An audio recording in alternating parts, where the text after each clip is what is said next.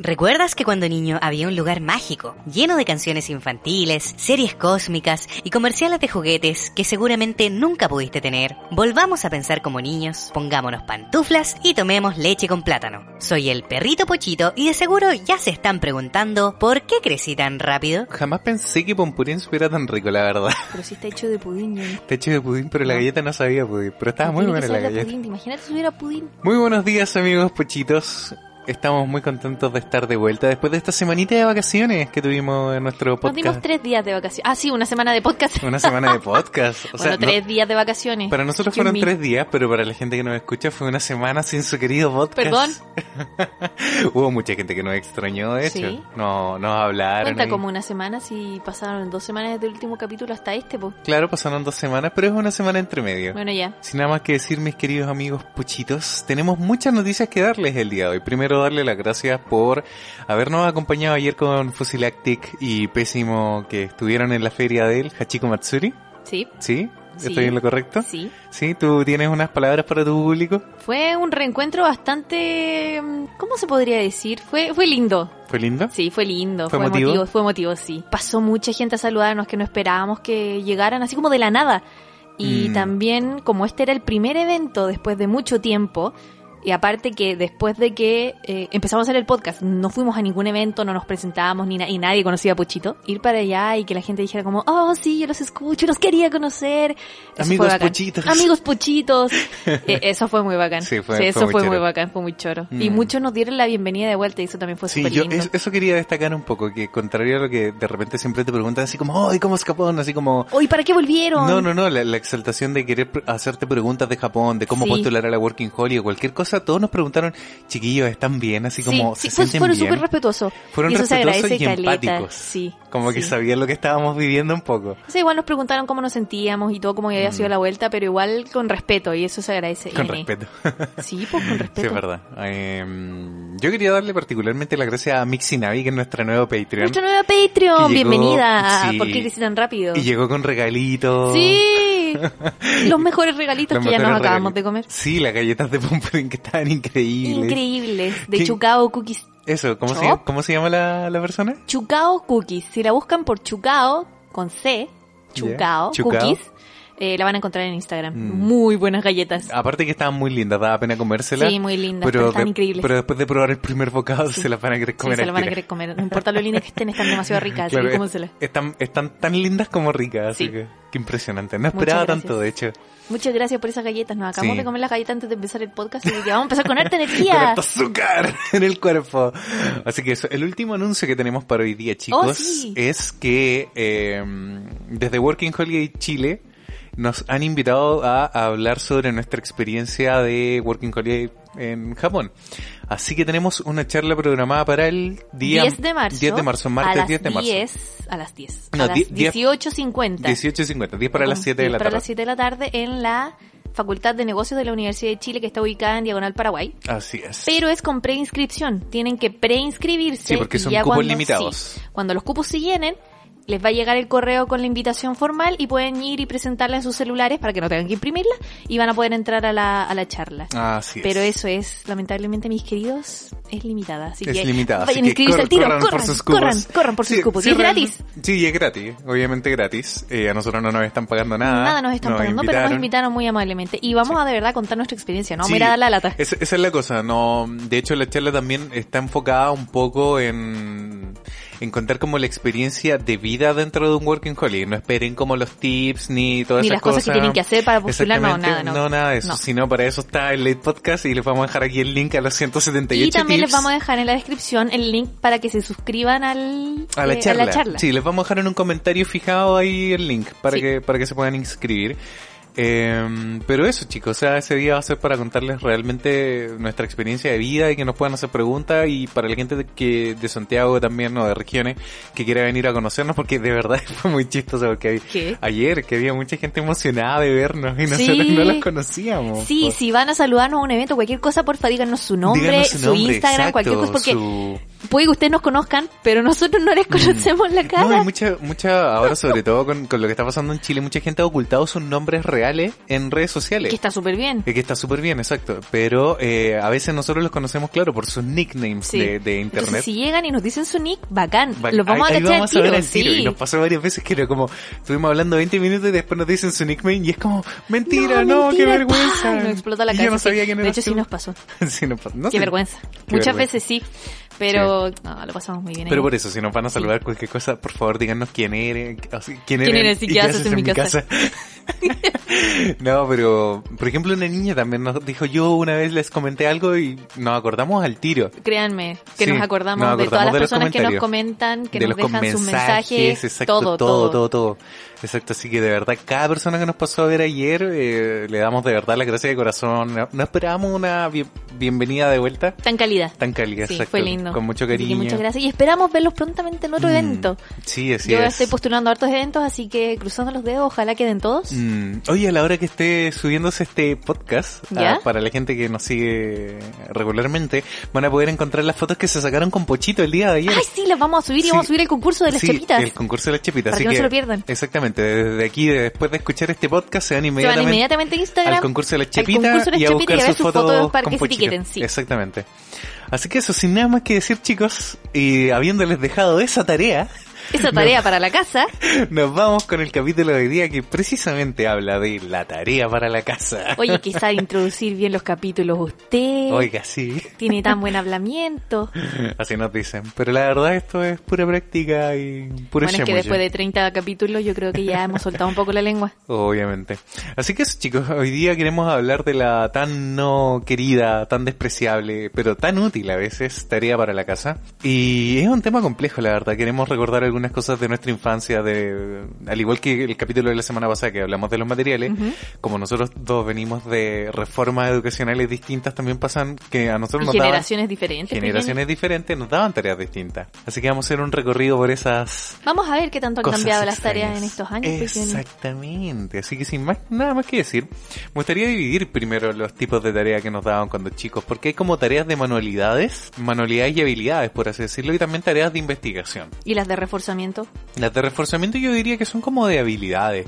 Porque a la larga te están reforzando algo que tú deberías saber, como la matemática, por decirte. Mm. Aprender a sumar y restar. Ese tipo de tareas es para que tú aprendas una, la habilidad de sumar y restar. Pero claro, a medida que se va poniendo más intensa y más difícil la matemática, después ya como que las ecuaciones, las derivadas no te sirven tanto para la vida. Mm. En el momento rápido, dígase. Obviamente todo puede ser llevado a un lenguaje matemático. Pero no partamos hablando de matemática, por favor. A mí me gustaba matemática. A mí también, pero se nos va a ir la gente. Bueno, ya, perdón. ¿Alguna tarea que eh, se te venga a la mente en este preciso momento? Hay una en particular que no sé si le he contado, creo que vez te la conté, pero así como siempre, eh, ¿cómo se dice? Off camera. Off cámara, fuera de los micrófonos. Y era una tarea de inglés que nos mandó la profe, era una profe del terror que teníamos, que era- porque era una vieja así como alta y era vieja, caché, bien arrugada, era fea y como que imponía miedo, no respeto, miedo. Y, Qué agradable persona. Sí, pero aprendí mucho con ella, mucho. Yo creo que toda la base Eso- de inglés que yo pasa. tengo es por esa señora. Mm.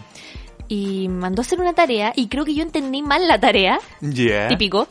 Y no era que nos la dieran en inglés, nos la daban en español, pero yo entendí mal. Entonces yo lo que entendí era que había que buscar en, en internet eh, una reseña de mm, no me acuerdo quién y esa imprimirla o escribirla en tu cuaderno y después se entregaba, pues la profe la iba a revisar. Ya. Y creo que yo la busqué, oh no me acuerdo bien cómo era la tarea, pero creo que la busqué en inglés y la imprimí en inglés y la pegué en mi cuaderno, porque en ese tiempo ya tenía impresora y tenía computador con internet, maravilloso. Y llego al colegio y me dice mi, mi- un- una de mis amigas, oye, pero la tarea no era así.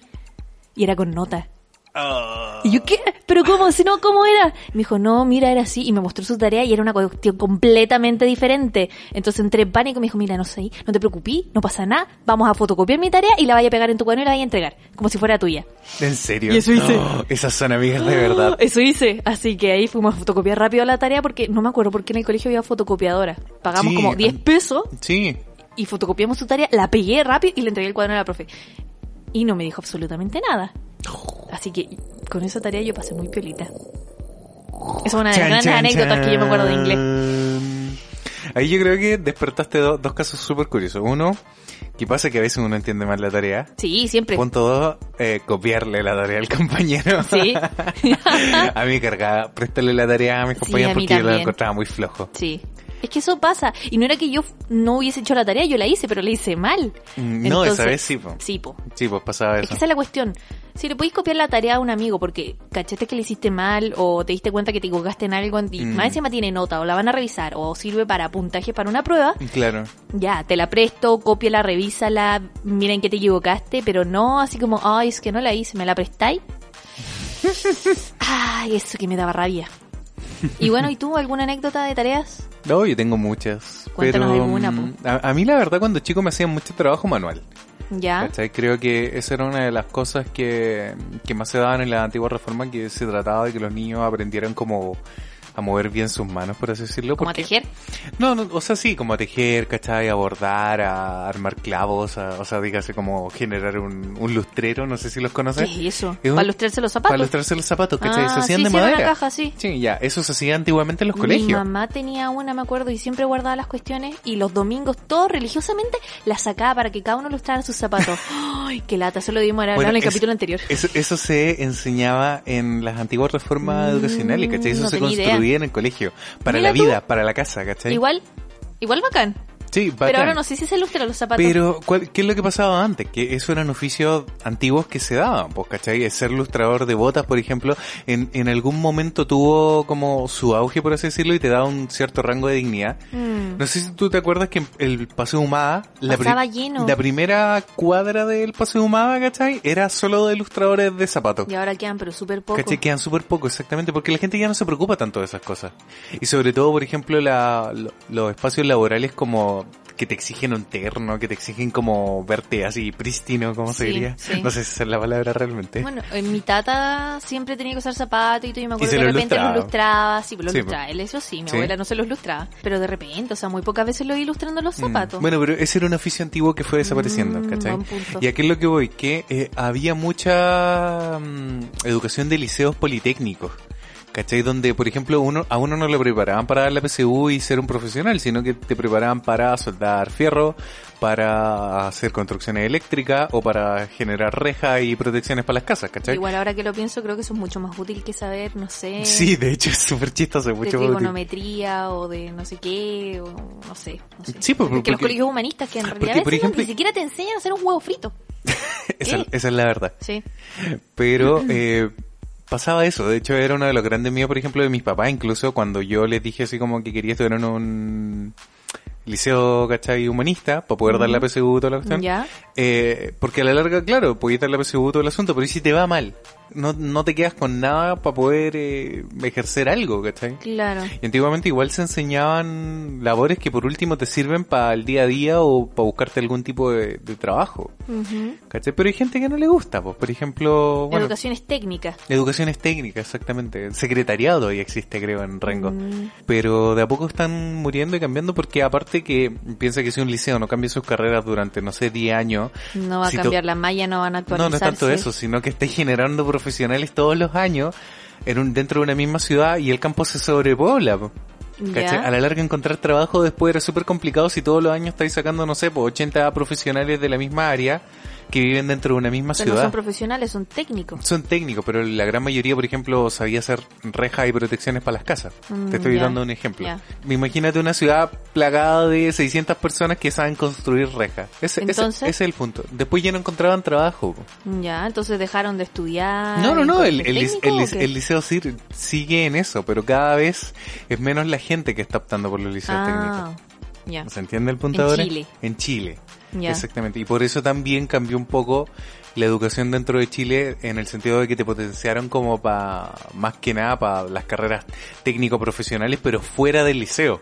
¿Caché? Porque tú estudias después del liceo una carrera técnica. Ah, ya. ¿Se entiende? no? ¿A- ¿Cuál era mi punto? ¿Caché? Que antiguamente desde chico te enseñaban a hacer cositas con las manos. Ya. Eso después se eliminó completamente. Sí. Preferían, caché, que tú estudiaras, aprendieras y después aprendieras manualidades cuando ya salieras a la escuela técnica. Ya. Y el problema es que si eso pasa, eh, por lo general la gente es súper torpe. Tiene muy mal oficio, Tiene muy mal mala oficio. motricidad fina. Exactamente. Mm, sí, igual sí. Y, y pasó en las generaciones actuales. Hay, hay gente que sale, no sé, pues de electricidad. Tenemos un caso cercano y que no sabe cambiar un enchufe. Pero ahora está estudiando otra cosa, pues Sí, Johnny. obviamente está No se va a dedicar a eh, eh, No, cambiar pero- enchufe. Pero igual son habilidades que... Que son súper útiles, porque que el otro día Johnny tuvo que arreglar unos Tuve enchufes. que cambiar enchufe. Pero Johnny no estudió electricidad. No, solamente a YouTube y aprender y mirar cómo están las cosas y copiar. Es que eso ahora es la otra cosa, pues YouTube te enseña muchas cosas, Sí. Johnny. Eh, de hecho, también queríamos hablar Sí, un poco de eso. Sí, sí. Pero es verdad. Bitch, yo me acuerdo en la universidad teníamos que terminar unas tareas de matemática, no me acuerdo qué era, y me puse a buscar como cursos de matemática en esos tiempos que de verdad hace 10 años costaba encontrar estas cosas en YouTube. Y, y ahí reforcé N muchas cosas de Mm. Matemática que se me habían olvidado y que necesitaba para la universidad. Entonces, bien YouTube. Bien YouTube. Bien youtubers. Muchas Sí, gracias. no, sí, Así que, hoy en día- claro, si tienen problemas con las tareas o ven que sus hermanos tienen problemas, Busquen en YouTube. Busquen en YouTube, de Exactamente. No, fuera del uno de los grandes youtubers de Chile es un profesor de inglés que se ¿Sí? llama 1, 2, Ah, 3 ¿verdad? inglés, creo. Creo. no estoy segura cómo se llama, sí, pero, pero sí. creo que es un 2, 3 inglés y creo que a Le él va increíble. le va increíble, sí. Bacán. creo que es súper buen profesor y partió hace muchos años también. Entonces, si lleva muchos años en YouTube, obviamente le está yendo increíble. Así que eso, sin más que decir, pasemos a otro tipo de actividad. Eh, yo creo que todos tuvimos que hacer una maqueta en algún momento del colegio. Ay, sí, qué horror. y, Qué horror. y dependiendo de la edad, muchas veces pasaba que la maqueta no la terminabas haciendo tú, ¿Cómo? ¿Quién la terminaba? tus padres. ¿Es verdad o no? Ah, en el- algunas veces. Algunas veces. Yo creo que mientras más chico uno es, esas Más te maquetas... ayudan. eh, Más te ayudan y esas maquetas muy rara vez las termina haciendo el niño. Pero es triste, por ejemplo, cuando el niño de verdad se esfuerza, eh, hace su maqueta, no le queda tan bonita, pero la hizo él. ¿Ya? Llega ahí al colegio y llega otro cabro chico Con la media con la media mansa maqueta maqueta. que de repente tú sabes que no sé pues el papá es diseñador gráfico güey arquitecto, arquitecto. y llega con una tremenda cuestión sí y, tú, y tú sabes de una que el cabro chico no la hizo pero le ponen un tremendo 7 igual y al tuyo le ponen no sé po, un 6 y Y te da rabia. yo creo que le da rabia a, más al padre, porque el niño... Pero que si el padre no se creo- entera. O sea, sí, yo creo que también al niño, porque el niño sabe, ¿cachai? Que se esforzó. Muchas veces una... Yo, yo creo que odiaba las maquetas porque las maquetas no las hacían un rato. Requiere, por ejemplo, un fin de semana Sí, entero. requieren tiempo. Sobre Y- todo en el colegio que uno a veces ni cacha de materiales, no cacha nada. Exacto. Y, como, oh, y cuando son en grupo es peor. No, olvídate. Porque en grupo a veces terminaba haciéndolo uno, uno solo. Es verdad. Y es como ya pongan, ponle el nombre al otro, a Juanito Pepito, porque ya por último, para que le den la O nota. sea, eso pasaba en Eso cualquier sí tipo pasaba. de trabajo en grupo. grupo. Siempre Oh, había... ese es otro tipo de... Es que no es tipo de tarea, eran como tipos de trabajos. Trabajos, sí. Trabajos de investigación, de Uy, maqueta. qué rabia me daban esos trabajos. Me acuerdo que una vez terminé tan estresada por un trabajo que era de historia. Estábamos como en segundo medio, todavía me acuerdo, no voy a nombrar a mis amigos por si me están escuchando. Yeah. Y ninguna quería hacer la cuestión. Nadie quería. No, es que no, es que no tengo tiempo, es que no me puedo juntar, es que no puedo ir a tu casa porque vivo muy lejos. Ya, filo, la voy a hacer yo. Hice yo sola el trabajo. Sola. Y al final nos pusieron como un sello, una cuestión así, pero terminé tan estresada que terminé con un tic en un ojo esa semana. Y yo no entendía por qué. ¿Por qué? Y era por el maldito trabajo. Francisca, estresada desde el año 2000. Qué pesado. Es No estamos hablando de las tareas. sí, pero yo creo que yo empecé a tener tic en el ojo cuando entré a la universidad, jamás en el liceo. Pero para que veas el, el nivel de El estrés nivel de estaba estrés. metida, metida ahí. Es que más encima era un trabajo grande. Sí, era largo. eso. Y más encima había que escribirlo a mano. No, ya- Entonces eso era lo peor. odiaba eso. O sea, en un principio se entiende porque cuando uno era chico no habían computadores. Sí.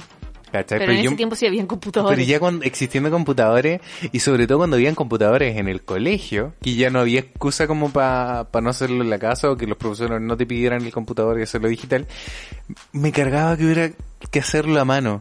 Pero es que, si no, ¿de qué otra manera? También tenía que ver un poco con las habilidades prácticas, porque me acuerdo que en ese sentido, cuando yo no tenía computador, ¿Ya? eh, ir a teclear, por ejemplo, eh, dos hojas de Word me, Tomaba podía- mucho me tiempo. tomaba toda la tarde porque tenía que estar buscando la letrita porque no estaba acostumbrado al teclado, Sí.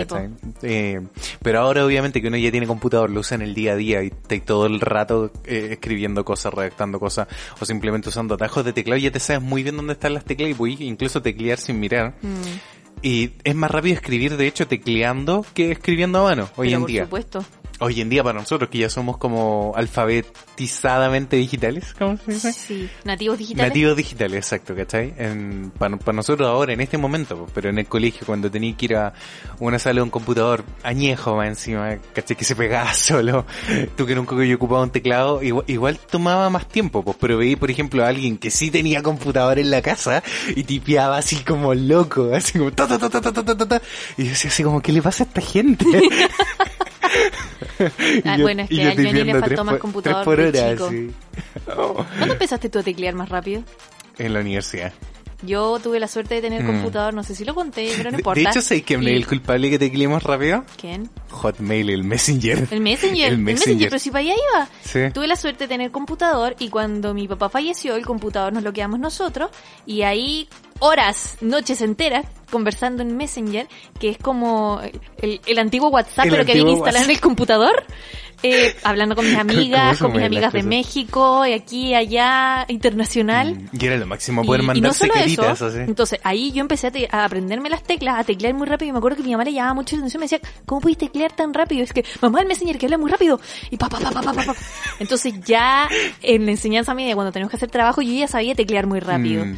Eso, yo creo que fue la suerte de tener computador, que después hacía los trabajos muy rápido y ahora en la universidad y después cuando tuve que escribir la Es- tesis, Es es súper paradójico eso. Uf. Porque caché que claro, del Messenger pasamos al WhatsApp. Ahora, Sí. por ejemplo, de repente las cosas se hacen en WhatsApp.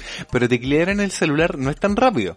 No. Pero ¿qué ocurre? Que la gente manda audios. ay no, qué terrible. ¿Cachai? Porque es más rápido a la larga hablar que Sí. escribir en, en, en el celular. Y si pero van a ¿qué- mandarse audios, ¿por qué no se llaman? Pero a la inversa, es que a veces quiere, por ejemplo, si tenía un grupo, no podéis llamarte, no podéis llamar a cuatro personas, ¿cachai? Queréis- queréis audio. dejar el registro del audio. Igual tiene un sentido, ¿cachai? Sobre todo cuando te estáis coordinando en un grupo. Pero, genera mayor lentitud para la gente que recibe el mensaje, po, porque uno lee más rápido de lo que escucha. Sí. ¿Cachai? Sí. Entonces ahí tenéis como dos barreras de, del tiempo, del espacio, de cómo procesamos, cómo transmitimos la información. Oye, qué interesante esto. Pero bueno, ¿y las tareas? Eh, ¿Qué pasa las con tareas las tareas? escritas a mano. Ya, pues Ah. ¿cuál, ¿cuál era el punto de las tareas escritas a mano?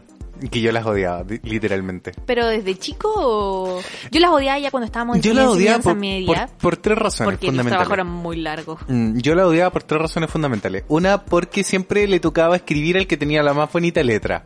Y mis compañeros o mi grupo de amigos eran un fiasco. Escribían así peor que doctor. Mi letra no era bonita, pero yo creo que mis compañeras eran bien flojas. Sí, bueno, La ya, y- no escribía bonito, así punto- que me tocaba a mí escribir. el punto es que yo Con siempre terminaba escribiendo, ¿cachai? Y después, ah, hay que hacer los dibujos. Adivina quién hacía los dibujos, po. Ah. Ya, júntense los recortes. Ah, es que yo tengo mal oficio para pegar. Vamos pegando. Al final, en general, igual terminaba haciendo yo las cuestiones, ¿cachai? Suele Por pasar. eso me cargaban los trabajos escritos. Y para peor, como a veces tenía que hacer todas estas cuestiones súper rápido, ¿cachai? A, a la larga terminaba igual haciendo un copy-paste, pero solo que lo escribía ahí. Ya. Y no estaba ahí procesando realmente lo que estaba ahí entregando. Mm. Entonces, yo siento que esos trabajos eran pésimos porque no, no aprendí nada cuando tenía que hacer una carpeta y entregarla. Ah, sí. O sea, dependía del trabajo. Dependía del trabajo. Distinto es cuando, y aquí vamos a pasar a otro tipo de tarea maldita, cuando uno tenía que disertar con papelógrafo. Ok. Qué horrenda esa cosa. A mí, a mí no me gust- a mí me gustaba hacer el papelógrafo. Lo que no me gustaba era Era tener que disertar. calcular el espacio en el que tenía que escribir Mm. una frase. Y obvio también me tocaba dibujar.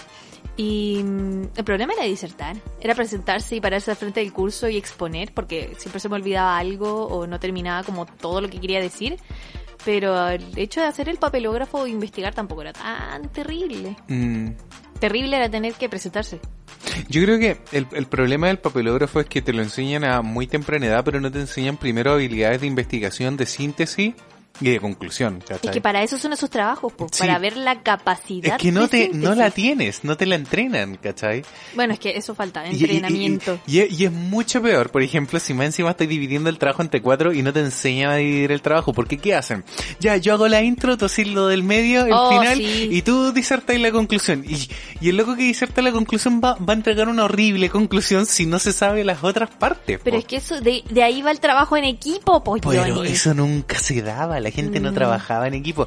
Y por eso yo me acuerdo que siempre era, era horrendo, a la larga, en, en esos trabajos donde todo el curso tenía que presentar y disertar algo, a la larga no estaba ni siquiera pescando los otros grupos, estaba pendiente de que a ti te saliera bien tu disertación. Sí.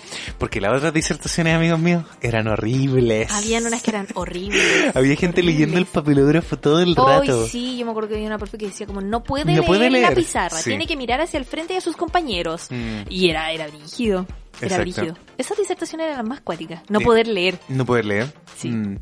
Yo encuentro que, por ejemplo, fue en general la tecnología siempre ha sido un bonito avance para las tareas y la capacidad de pensamiento del ser humano. Pero es muy cierto que cuando apareció el PowerPoint, ¿cachai? Ya. Y cuando ya teníamos data en las, en las salas de clases, ¿cachai? De hecho, nosotros no teníamos data, teníamos una de estas máquinas que proyectaban transparencia. ¿Las conocí? Sí, sí, sí, sí, ¿Cachai? sí, que Ya. se les meten como una... Metí una mica por la impresora, la imprimes y después la presentas en... Ese era nuestro data. Oh. ¿Cachai? A, a ese nivel de calle de carne, permiso, lo voy a recoger. Eh, eh, eh, esa fue la máxima tecnología que yo llegué a tener en mi etapa escolar. Para que vean lo ¿Cachai? viejo que es el Johnny. Jamás tuve un data. Para mí las presentaciones en PowerPoint fueron tema universitario. Ya. Y era horrible, pues, porque yo no sabía hacer un data, pues si nunca, me- nun- nunca hice uno en el colegio, ¿cachai? O sea, nunca hiciste una presentación de PowerPoint. De PowerPoint. Llegué a la universidad y yo le ponía los efectos ahí, el, Oh, el, el- no. el título volando en, Y en diseño gráfico. espiral. Yo me acuerdo que había una Ay, profe que nos obligaba a hacer presentaciones en PowerPoint para química. Y mm, te ponía nota o te ponía como mejores puntos si le ponías como efectos ¿En o letritas bonitas Como cariño. o fotos, claro, ponerle un poquito más de cariño porque obvio estaban las plantillas prediseñadas que eran refome, Mm. que uno escribía nomás y chao le chantaba una foto. Claro. Y obviamente a esas eh, alumnas que no le ponía mucho empeño, les bajaban la nota. Mm. ¿cachai? Pero si le ponías un poquito más de cariño, al final la profe te agarraba buena, te felicitaban y te ponía mejor nota. O sea, es que yo creo que todos los profesores quieren que sus alumnos se esfuercen en clase. Obvio. Pero yo debo decir que, no sé cuándo, hubo, no sé si un, no era una reforma, pero era como parte de una malla curricular de, del- de mi enseñanza. ¿De tu generación? de mi generación, eh, y en el colegio se hizo un curso especial como de Microsoft. Tuvimos Mm. como capacitación en Word, en Excel y en PowerPoint, pero era era opcional, o sea, si uno quería tomarlo lo podía tomar y tenía que hacerlo como en horarios especiales. Creo que yo también lo tuve. Y lo di y aprobé el curso, pues caché, me Ya. fue súper bien. Aprendí N de Excel, ya no me acuerdo nada. Aprendí N de PowerPoint, eh, de eso sí me acuerdo. Y de Word también. Excel no. De hecho aprendí harto en Excel, pero ya no me acuerdo de Ya no nada. te acuerdas de nada. el examen y todo, aprobé, me fue Es súper es súper que el bien. Excel no es algo que uno ocupe en el día a día. No, pero igual es súper importante. Es súper útil. cómo- sí, es súper útil. Es súper útil, de Aunque verdad. usted no lo crea, sobre todo si va a estudiar contabilidad o algo así como Sí, relacionado o con matemáticas, por cosa. favor apréndanlo. O, o incluso para llevar la contabilidad de los gastos de la casa, es súper útil. La cosa es que al final de año estaban entregando como los diplomas a los mejor rendimiento y no sé qué, y de repente me llaman, po. ¿Ya? Y yo, ¿en qué me gané un diploma? Y claro, era como el diploma del curso que había aprobado de Excel, porque ninguna otra, o no me acuerdo cuántas, habían aprobado el curso. Eran como tres o dos personas. Y estaba yo ahí metida, po. ¿Y estaban tus papás? Eh, No, creo que fui sola a la entrega, así ya era Ah. como tercero, cuarto medio, estaba grande y mi, papá- mi mamá ya no estaba ni ahí. Entonces un día Mm. fui así, no me acuerdo por qué, fin de año, y de repente me llaman y tenía un diploma y yo no sabía. así que soy como era ex- como experta en, en- Titula- en- titulada en en Excel. Microsoft, claro. Qué chistoso. Pero yo ya sabía usar Power- PowerPoint antes de entrar a la U. Mm. Y en la U no usamos PowerPoint, Johnny. Por No. lo menos en la Chile se usaban PDFs. Sí, sí, po. Pero yo en ese tiempo no cuando uno recién entra a la universidad y recién está ahí aprendiendo los programas de Adobe, yo no sabía usar PDF. Yo tampoco. ¿Cachai? Yo solo usaba PowerPoint. Y no fue, y entonces sí, hacía presentación en PowerPoint, en lo que quieran. ¿Cachai? Mm. Después obviamente ya uno aprende a hacer presentaciones No, yo tenía una profe que igual era bien pesada y que nos amenazaba, así como que nos tiraba hartas amenazas y, y cosas malas sobre la universidad y nos decía, respalden los archivos, respalden los PowerPoint, fíjense bien en las extensiones del archivo, porque a veces PowerPoint tenía, no sé, pues dos extensiones como Sí, punto .ppt, punto .pptx. Y si tu computadora era Windows 95, no te iba a leer el ppt.x. Entonces mi profe estaba como media traumada porque estaba terminando la universidad, estaba terminando un curso y, le pasó. claro. Entonces, ay, que a ustedes no les pase. Pero sí siempre, me, siempre me acordé, como estará leseando, lo dirá en serio. Y sí pasa. De hecho, nosotros tuvimos que Pasa sufrir un, de- un montón de de... Tuvimos que sufrir un montón de ese tipo de alfabetiz- alfabetización digital, ¿cachai? Eh, en la universidad misma, donde, Mm, donde, un, donde un error te, te duele. Sí, duele, duele. Un error- Son horas de trabajo. un perdidas. error, dígase, como salir sin el pendrive de la casa. Una vez me pasó y vivía en la Florida. Ese, ese es el homólogo antiguo de que se te quedara la tarea en la casa. El Que cuaderno se te quedara la- la cartulina. El cuaderno, la cartulina, Sí, ¿cachai? sí. Con la tarea, la maqueta. Muchas veces yo recuerdo porque eh, antiguamente uno tenía que tomar la micro nomás. Así como, a mí nunca me pasó, pero compañeros que se les rompía la maqueta en el traslado del colegio, ¿cachai? Llegan También con se la te podía roca. romper en el metro, sobre todo ahora que está lleno. Sí, ahora en el lleno, metro o sea, acá, eh. imagínate ser estudiante de arquitectura y No, meterte esa cosa con las horrible, maquetas. No te horrible. respetan, de verdad, no te No, respetan. nada. O incluso con los papeles y las cosas enrolladas y te pasan a llevar y Mm. murió el papel. Sí, es verdad. Pero eso recuerdo, así como alumnos que hayan llegado a la clase llorando, ¿cachai? Porque se les había roto la maqueta. Pero en la universidad o en el colegio. En el colegio, en la universidad no les importa un carajo y te ponen el uno nomás. ¿En serio? No, sí sé. ¿Mm? Sí sé. Quizás si estás por ahí. Lo dije que... Sí, yo sé que los profes no tienen piedad cuando uno está en la universidad, Mm. pero no, igual, sobre todo igual los uno de, llora. sobre todo los de vieja escuela. Bueno, igual ahora no podemos hablar mucho, no sabemos si son No sabemos, sí. Bueno, Pero a la larga el argumento que ellos tenían, en contrario al tema del colegio, ¿cachai? Que por ejemplo en la, en la educación a ti te están formando como, como persona, ya. ¿cachai? En la universidad a ti te dicen, usted se está formando como profesional. Si Sí. yo fuera un cliente y usted hubiera llegado con la maqueta rota, básicamente acaba de perder el trabajo. Eso es cierto, Y es verdad. es verdad. Como ir a una reunión con cliente y se te quedó el pendrive con la presentación, también Sí. perdiste a ese cliente. Sí, es verdad. Y es verdad, entonces a la larga, claro, que te pongan el uno duele, pero es la realidad de la vida. Sí. Y por eso a la larga también, bueno, está este video de los millennials que dice así como que después cuando salís del colegio y te enfrentáis al mundo real y te das cuenta que es súper duro, te duele y es porque el mundo real duele, ¿cachai? Sí. Y a la larga para eso son las tareas, para enseñarte a, a no meter la pata, pero... A practicar antes de meter la pata. a practicar antes de meter la pata, pero creo que nosotros nunca le tomamos la gravedad del asunto. No nosotros tú y yo, sino como en general. En general los alumnos, lo- las personas... Mm, Porque realmente son muy pocas las veces que realizamos como actividades peligrosas que se traduzcan como en algo real para la vida en el colegio. Y eso es una de las cosas que la reforma debería cambiar. ya. Creo que una vez lo conversé contigo también. Como un real impacto del... del... De lo que estás que haciendo en el colegio. La otra vez que conversábamos con Ito San, aquí vamos a hacer un paréntesis con el Elite Podcast. Ok. ¿Cachai? Que era el chef de mi restaurante y le preguntábamos cómo funcionaba la, la educación en Japón. Ya. ¿Cachai? Que cómo él había aprendido a cocinar. Y nos decía que igual en Japón era normal que ellos una vez al mes, en todos los colegios, tienen una tarde completa de cocina. Sí, po. ¿Cachai? Sí, Cosa sí. que acá en Chile no pasa. No. ¿Cuál es el punto? Que por ejemplo, Porque en, los al- colegios en algo... no tienen cocinas para No, que los alumnos vayan a cocinar. exactamente. Pero en algo tan importante como es la cocina y como es la alimentación en Japón, que por ejemplo se preocupan de la reforma eh, de alimenticias de, de los alumnos para evitar, por ejemplo, casos como el de la obesidad en Chile, eh, y también para que los, alum- eh, los alumnos, los niños sean autosuficientes. Sí. Pero el punto es que si la embarráis cocinando, te podéis echar el colegio, te podéis cortar un dedo. Sí. Eh, de hecho, era una de las cosas que pasaba, por ejemplo, en un programa como Masterchef. Ya. ¿Se entiende? ¿Te acordás Sí. que les decían así como, ¿sabéis cuánto sale un trozo de esta carne que acabas de echar a perder? Eh, ¿Te acordás, no? Sí. Que los retaban, ¿cachai? Sí. También por el, por el peso de la inversión. Sí. En el sentido de A mí me daba mucha angustia Masterchef porque me recordaba las entregas de taller. del- pero tiene que ver con la vida en general, po. Sí. E- e- ese es el punto. Ese, ese, ese era mi punto de, De comparación. De comparación, ¿cachai? Que muchas veces las tareas de, de verdad que nos mandaban no tenían una mayor inferencia en equivocarnos, ¿cachai? Mi papá, yo me acuerdo que siempre me decía, aprendete muy bien las matemáticas, porque a la larga si no sabéis sumar o no sabéis restar bien, vais a entregar mal un vuelto, y- o te van a entregar mal el vuelto y no te vais a dar ni cuenta y vais a perder plata. Y eso cuesta plata.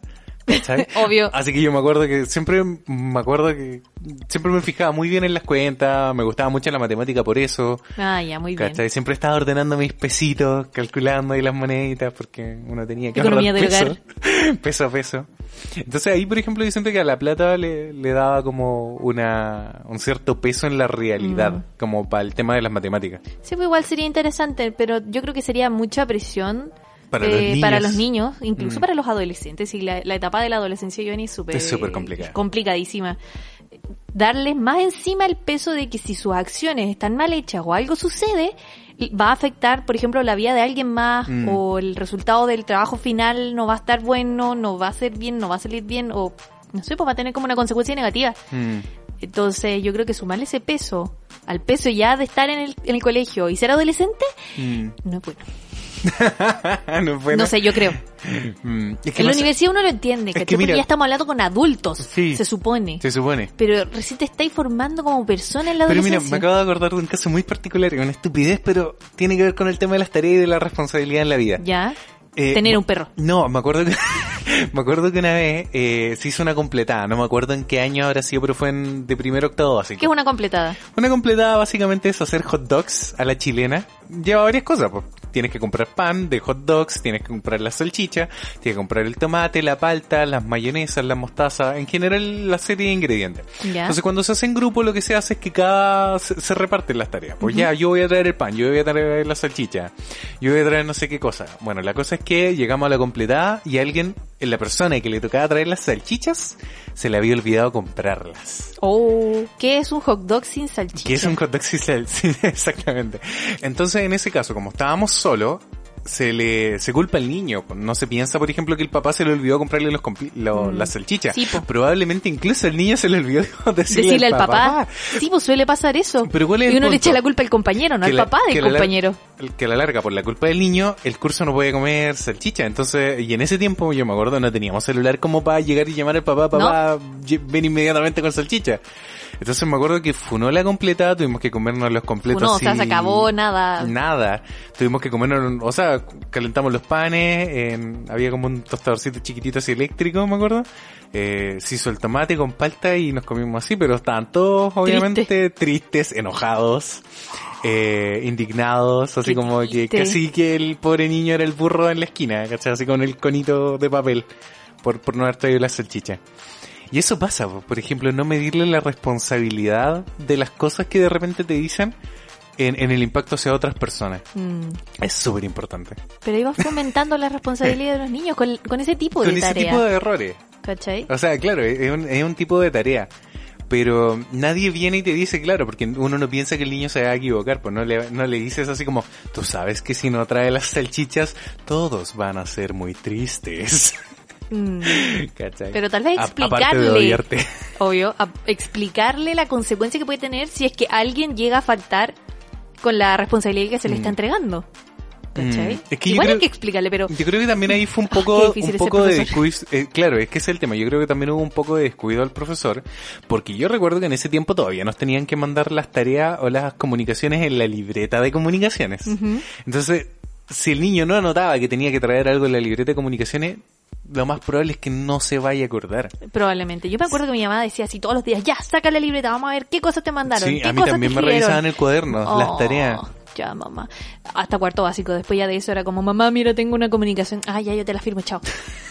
Sí, ya. Y después en enseñanza media la firmaba yo sola. Sí, sí. no, si mi mamá la leyó, sí, sí, sí.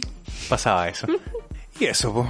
Yo creo que ya que estamos hablando de temas de responsabilidades, una de las cosas más interesantes que uno no sabe cuando niño es repartir el tiempo. Sí. Pasaba muchas veces, yo me acuerdo cuando nos daban libros de lectura sobre todo, que uno no repartía o no entendía cuánto te tomaba, por ejemplo, leer una página de un libro, leer un capítulo, y eso irlo repartiendo en tiempos para no llegar el último día antes de la prueba a leerte el libro entero. Oh, sí.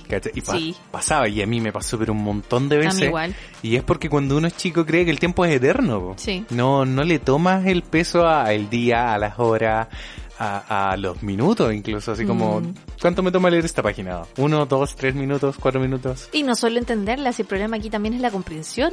Eh, exacto, Pasa que a veces leemos, leemos, leemos y es como, ya. Y no entendemos qué nada. entendí? ¿Y qué Mm. me queda? No retuve nada. Voy a tener que leerlo de nuevo. Y ahí perdiste Pasaba media mucho. hora. Mm. Sobre todo porque Ah. todos, todos tenemos un poco de eh, esto que se le llama el déficit atencional del Sí. que hablamos en algún capítulo. Pero eso es lo que nos distraemos con mucha facilidad. Es que ahora ahí también hay un montón de Hay un montón de estímulos exactamente. Y yo me acuerdo que, por que ejemplo, tal vez sean mucho más divertidos que andar leyendo un Obvio, libro de hace chorro mil años pero, pero que ya del que ya ni se habla. Pero te das cuenta que, por ejemplo, uno podía repartir el tiempo con las actividades que, por ejemplo, uno quería, porque estaba haciendo el paralelo de que yo, por, por suerte, no tenía clase en la tarde, pero llegaba, almorzaba, de 2 a 3 descansaba un rato y yo sabía que eh, hacía mis tareas de las 3 a las 4, siempre. Ya. Alcanzar o no alcanzar después, por último las hacía después porque a las 4 empezaba el club de los tigritos. Ah, Y la- empezaban los y, monitos. los, y- y los monitos eran sagrados, Sí. ¿cachai? A mí me pasaba que yo a las 4 llegaba y llegaba a ver mis monitos. Y entre medio que veía mis monitos tomaba once y ya después, con el tiempo que me quedara, hacía las tareas. Sí, me Porque después de ese tiempo llegaba mi mamá a la casa, que llegaba como tipo 6, 7 de la tarde después de trabajar, y ahí recién como que podíamos sentarnos a hacer las tareas, porque a veces igual necesitábamos como un poco la presión de mi mamá Mm. encima, porque si no, no sentíamos el peso de hacer las tareas. Sí, es como, pasa. ay, no, si no pasa nada, si no Pasa la mucho. hago. Pero sí, po. Mm, Pero yo creo que, por ejemplo, el hecho, porque me pasó muchas veces que no repartí bien el tiempo, por ejemplo, con un libro de lectura, y llegaba el último día a leerme el libro, que justo ese día ya no podía leer, verme el Club de los Tigritos, porque tenía que lamentablemente terminar de leerme el libro. ¡Qué Entonces pagaba la consecuencia porque, loco, perderse un capítulo. Era, terrible porque era, terrible. perdérselo para siempre. Sí, pues jamás lo ibas a poder ver. No había YouTube, no, había, YouTube, Netflix. no había Netflix. No se podían grabar los capítulos ni retroceder, así que Exacto. Era, era el Sí. dolor extremo. era muy doloroso.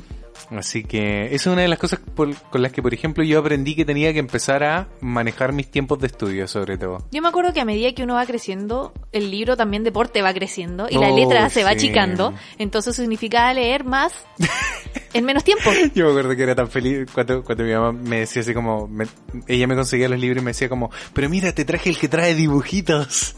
Mi mamá yo me acuerdo que siempre sufría porque le decía al Diego, no, pero si mira, tiene la letra grande. Y él, ah, ya bueno, entonces así me lo leo. Oh, Oh, no, era terrible, Qué porque terrible. cuando tenía la letra un poquito más chica ya no se lo quería leer. No, y no, adivina qué no había que hacer, este. había que leérselo. Oh. En voz alta. Oh, no, era horrible. Y yo encerraba a mi mamá en la pieza y ya que leyeran solitos, porque si no, yo no podía estudiar. Sí, po. No me podía concentrar. Terrible. Pero me acuerdo una vez, varias veces, ya en enseñanza media, cuando los libros se ponían un poco más pesados, por no decir otra palabra, eh, llegaba como el día de la prueba o dos días antes de la prueba y como que intentábamos regatear con la profe para que estirara un poco más el tiempo para alcanzar a leernos el libro. Mm. Porque de verdad, había libros que eran súper Sí. largos, súper Sí, a mí largos. también me pasa. O sea, porfa, profe, denos una semana más para poder leer y releer, Mm. porque si no, nos va pésimo la prueba. No, ¿qué pasaba? Que al final todos terminábamos después en el rincón del vago leyendo ahí un resumen. Ay, Yo siempre me resistí al el rincón del vago porque los profes siempre decían, la información que está ahí no es verdad. No es verdad. No es verdad, no le hagan caso. Ay, y mis compañeras pasaban leyendo esa cuestión y me daba una rabia. Hoy en día el rincón del vago sería como Wikipedia, así. Pero es que Wikipedia es una buena fuente, Sí. no un buen resumen de... Mm. Pero hoy en día también está YouTube. Pero también está YouTube, Sí. youtubers que leen libros, Eh, que te hacen reseñas, que que, lo resumen. comentan. Claro. Que lo tiempo- analizan. Nuestros tiempos, tiempos más difíciles, Eh, sin YouTube. y, y yo más encima no tenía computador, yo tenía que sacarle fotocopia a los resúmenes impresos que ya eran algunos compañeros de Sí, repente. también. Y a veces algunos súper de pesados decían así como, no, no te lo voy a prestar. así. Sí. Porque yo se lo he prestado a mucha gente. Y Como, oh, vale. Buen amigo. Complicado. Pasaba mucho eso. Pero sí, después ya nos daban unos libracos. Sobre todo, creo que lo conversé contigo, a veces nos daban libros que no eran eh, adecuados con la madurez mental Mm, o con sí. la época sobre todo infantil que uno estaba viviendo y a veces no entendíamos todo el significado Sí. del libro. Yo creo que si volviera a leer los libros que leí en la, univers- en la universidad, en el colegio, yo creo que ahora los entendería mucho mejor. Mucho más, pues incluso leeríamos entre líneas muchas cosas. Sí. Es muy probable. Pero cuando estaba así en mis primeros años de enseñanza media, no, nada, Mm. nada. Y disfrutarlos tampoco los disfrutaba, porque no, eran porque, tan porque, tení- fome porque los tení que, libros. o sea, los libros que te daban. Habían Yo- unos que otros que salvaban, pero como que... mm, no. Mm, Yo por suerte tuve la suerte, valga la redundancia, de que de repente nos dejaban elegir el libro. Ah, sí. Dent- dentro de un espectro, nos daban así como, aquí hay una lista de 50 libros que se pueden leer, elija cada uno ¿Y uno. cómo te hacían la prueba después? Eh, nos hacían una interrogación, nos Oh. hacían cinco Ah. preguntas sobre el libro. ¿Cachai? Y ahí por lo menos era tu responsabilidad haberlo elegido. Y si te gustaba o no, mala suerte, pero ya ahí tenías que Sí, apechugar nomás. Mm. Pero por último ya tenía la voluntad y la decisión de, de ver ese tipo de cosas. Me acuerdo que uno que, de- que siempre me encantó fue la cultura huachaca de Uneus, que era un periodista chileno. Mm, yo nunca lo leí. ¿Pero eso lo leíste en la media? en la, en la media, ¿En medio derechista el hombre, sí, un libro muy antiguo, pero que hablaba sobre cómo la televisión basura actualmente destruía las mentes y hablaba con datos técnicos, así como Mm. cómo las pantallas realmente eh, deterioraban la calidad del sueño. Igual es verdad, po. Eh, Es muy verdad, ¿cachai? Y era un libro del, del año 80 y algo, así. Oh. ¿Cachai? Que, que sigue muy vigente. Sí, más que, nunca. Así que padres ahí si quieren algún libro entretenido, porque te juro que el libro es demasiado entretenido. Yo me maté de la risa leyéndolo. Porque el tipo es como sarcástico para explicar las cosas. Y me acuerdo que me saqué un 7 en ese libro porque me encantó. Así. Mm. De hecho, uno de los Era pocos libros que cuando conservo. podías leer un libro y te gustaba el tema y, y como Mm. que enganchabas con la historia y al final te iba bien en la prueba. Mm. Pero a mí me costó mucho, sobre todo el lenguaje, como que no podía enganchar con los libros. Mm. No hay ningún libro que me acuerde que me haya gustado o me haya enganchado ¿En serio? en, en mi enseñanza media. ¿no? Oh, llamé el Principito. No me acuerdo si leí el principio en el colegio. Sí, yo, yo lo tuve que leer y lo amé así, Mm. absolutamente. Me acuerdo sí, no sé si tú lo leíste, un libro que se llamaba Corazón. No, nunca lo leí. Creo que es de un autor eh, francés. Sí. Era una historia muy triste. Sí. Pero ese libro, que lo tenemos anotado en la pauta, no sé si has visto la pauta. No. Pero, ¿de dónde sacábamos los libros? ¿Ya? A, mí, muy pocas veces me compraba los libros porque eran muy caros. Entonces me acuerdo mucho de ese libro. Una, porque tenía ilustraciones. Dos, porque la letra igual era bastante grande. pero era un libro grande, entonces Yeah. como que mm, me causó un poquito de rechazo, pero igual me lo leí. Y mm, ese libro me lo compraron especialmente para que me lo leyera, ¿cachai? Entonces ese libro era mío. Y yo siento que cuando tienes el libro y, y- y- y es, ¿Y es tuyo, tuyo? entendís la historia o, o- conectas, cariño. claro, con la historia de una manera diferente. Mm. Yo tuve muy pocos libros, pero son libros, caché, que recuerdo con mucho cariño. Por ejemplo, tuve los primeros dos tomos de las crónicas de Narnia, que los tuve que leer como dos veces en el colegio. Yeah. Y Me acuerdo el segundo tomo se lo presté a una compañera para que lo leyera, porque según ella quería leerlo en sus vacaciones de verano, y al año siguiente yo me fui al colegio, nunca más la volví a ver, y ahí perdí el libro para siempre. Qué terrible. Y era un libro de edición, no era edición especial, pero era una bonita edición. O sea, y- era, era original. era original, ¿cachai? Con papel bonito, así, eh, eh, ahuesado, era un buen libro. Bien impreso. Y lo no perdí para siempre, ¿cachai? Qué terrible. Entonces, a mí esos libros como que le- yo les podía agarrar un poco más de cariño. Cuando la edición era bonita, porque había unos libros que eran terribles. Mm. Los zigzag. Yo me acuerdo que había una profesora que esa marca, esa, esa editorial a mi profesor, pero ¿Le no le gustaba. Ah, no le No le gustaba. gustaba, la odiaba porque era como el resumen de la historia. Sí, eso sí. Había ¿Cachai? muchos Entonces- que estaban cortados. Vetado los zigzag. Mm. No se podía leer de la editorial zigzag. Oye, Y qué pena porque eran baratos. Sí, eran súper baratos, po. Entonces, de hecho, bueno, sí, eso pasaba, eso me pasaba con los libros. a Había mí. muchos libros que venían con el diario, con, Sí. con ciertos fascículos. Así. Y yo me acuerdo que el Diego ya, cuando ya nosotros estábamos más grandes, ya no teníamos que andar comprando libros, porque yo los, ar- eh, los pedía en la biblioteca siempre, La, la hermosa biblioteca. la hermosa biblioteca. Eh, al Diego le empezaron a comprar más libros y ahí como que empezamos a tener una mini colección, pero me encantaría tener, ¿cachai? Colecciones de libros y sobre todo si son colecciones de libros que después van a tener que leer mis hijos o mis Mm. sobrinos o qué sé yo. Bueno, de Eso. Mm. hecho nosotros, así como dato también para los papás, de repente, nosotros acá igual tenemos libros, no, no necesariamente así como novelas, sino que tenemos libros como para despertar, yo siento la curiosidad de los niños. Sí, ¿Cachai? Como libros... pero son míos. pero son míos. no, pero en general, por ejemplo, yo tengo libros de juguetes, así como de, de la historia de los juguetes de lata, por ejemplo. Mm, Eh, libros sobre harto y libros de, de fotografía que me gané en un concurso, ¿te acordás? Sí. Muy bacán. Eh, y tenemos libros en general, así como de ilustración, de cómo aprender a dibujar, de cómics. de cómics, obviamente. Entonces, tener ese tipo de cosas de repente alimenta mucho la curiosidad de los niños y sobre todo para No, y fomentar el hábito de leer. de leer exactamente. de leer, porque yo, yo tenía un buen hábito de leer, Mm. pero después ya con el computador, con el Messenger, con la tele, con el anime, los, el club de los tigritos y no sé qué, Mm. dejé un poco de lado la lectura. Y de hecho ahora hemos estado retomando nosotros un poco la lectura en papel, Sí, porque de verdad antes de acostarse ayuda mucho para conciliar el sueño, leer Sí. papel y no estar pendiente de una pantalla, Sí. sobre todo que nosotros estamos todo el día pendientes de una pantalla. sí. Así que padres ahí hagan su tarea, léanle a sus hijos de nuevo. Y cómprenles un libro porque de verdad, si tienen un buen hábito de lectura, se los van a agradecer. Sí, sobre todo que los libros son un mar de palabras. Sí. A nosotros, de hecho, nos hace falta leer más para Sí. poder tener mejor aplamiento todavía sí, para sí, el sí, podcast. nos hace falta más leer. Así que vamos a ir a leer después de esto. Vamos a ir a leer. Así que eso. Oye, me, me llamó mucho la atención un tema que teníamos en pauta también y que acabas de tocar, que era el tema de la biblioteca. ¿Qué porque, tiene? Porque la biblioteca hoy en día se ha transformado. Porque antiguamente para nosotros la biblioteca no era un lugar donde ir a pedir un libro. Ah. ¿no? Hoy en día es un lugar donde ir a pedir un libro. Sí. Antiguamente nosotros teníamos que ir a investigar a la biblioteca. Sí. Porque la información o estaba en la biblioteca del colegio o estaba en la biblioteca de municipal. Sí, Porque no había internet. sí. ¿Cachai? Entonces, me acuerdo que, que te mandaran a hacer una tarea de investigación era una lata porque a la larga tenías que ir a la biblioteca. Sí. Tenías que estar en silencio, más encima de repente con tus amigos, tú que igual querés tirar la talla y te decían callar, así como, "Shh, silencio, ¿cachai? Mm, Y para los papás yo me acuerdo que era terrible porque se aburrían un montón ahí con un par de cabros chicos mientras tienen que hacer una tarea. Más encima, muchas veces no toda la información que uno busca está en las bibliotecas y buscar la información antiguamente estaba muy mal catalogada. Sí. ¿Cachai? Si, si el bibliotecario que te tocaba era muy malo y no sabía nada de los libros, estáis frito así. Sí. Era horrible. Y yo me acuerdo que en ese tiempo uno de los fenómenos que se dio eh, fueron estas famosas enciclopedias. Ya. ¿Cachai? Que muchas veces se le pasaban ofreciendo como a las personas, como a las familias para el, piensen en el futuro de sus hijos, sus hijos se los van a agradecer. Antiguamente. Antiguamente. Y mis papás yo me acuerdo que cayeron en eso. ¿En serio? Y compraron una enciclopedia Océano, me acuerdo. Ya. Que obviamente en ese tiempo eran carísimas. ¿Y ya no la tienen? La, todavía la tengo. Porque ¿Dónde está? En el segundo piso, así, Ah. guardada. Porque, claro, el conocimiento era...